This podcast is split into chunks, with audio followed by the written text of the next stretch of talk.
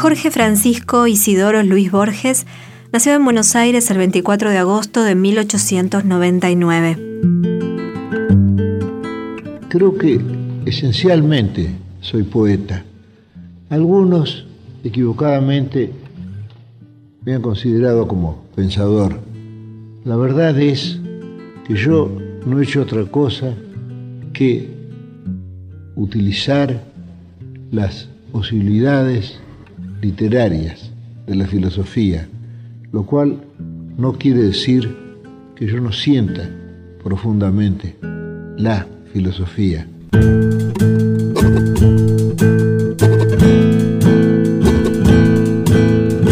Escritor argentino, uno de los autores más destacados de la literatura del siglo XX, autor de numerosos ensayos, cuentos y poemas.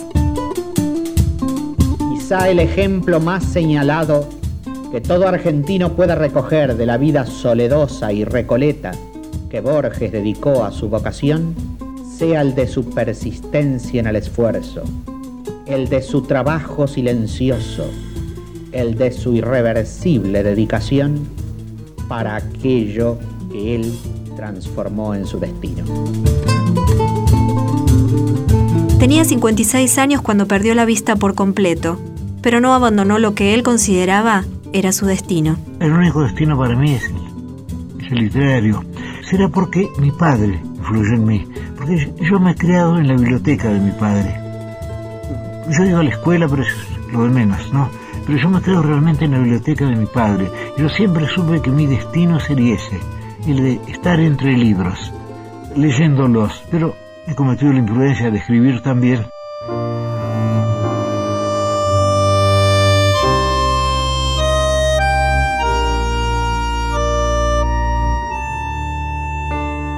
Premio Cervantes, Gran Premio de Honor de la Sociedad Argentina de Escritores y Premio Nacional de Literatura. La obra de Borges fue traducida a más de 25 idiomas y llevada al cine y a la televisión. A tal punto es auténtica su literatura que a su través aparece nítido el hombre, sus hábitos, sus gustos, su vida cotidiana. Buenos Aires, el culto de sus mayores, la germanística, la contradicción del tiempo que pasa y de la identidad que perdura, los libros, su estupor de que el tiempo pueda ser compartido y su ansia por compartirlo.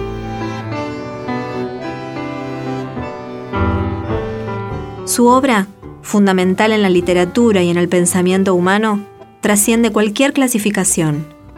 Jorge Luis Borges falleció el 14 de junio de 1986 en Suiza. Me siento una gran impaciencia. ¿eh? Me dicen que va a llegar y al mismo tiempo siento que no, que no voy a morirme.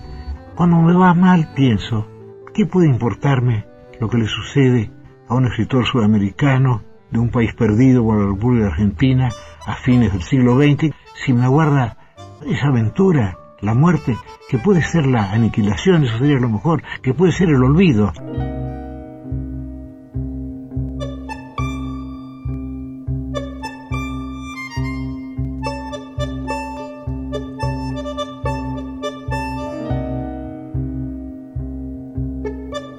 Al otro, a Borges, es a quien le ocurren las cosas.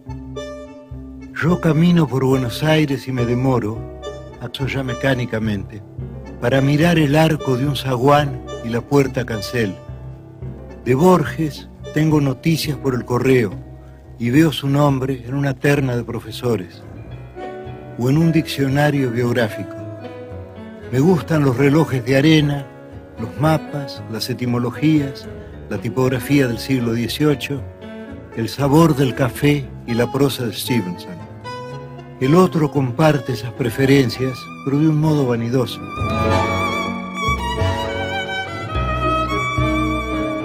Sería exagerado afirmar que nuestra relación es hostil. Yo vivo, yo me dejo vivir para que Borges pueda tramar su literatura. Y esa literatura me justifica.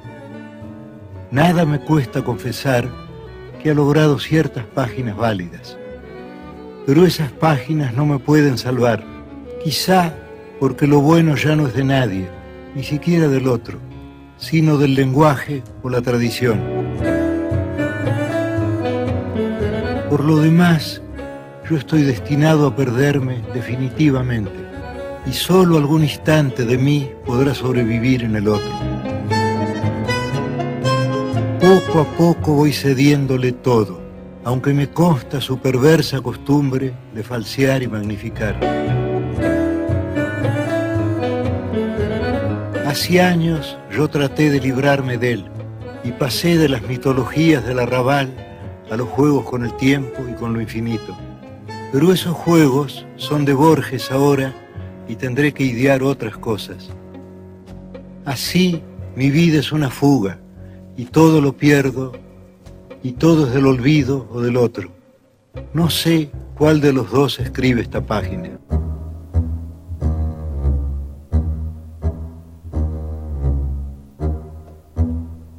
Contenidos y memoria histórica. Radio Nacional.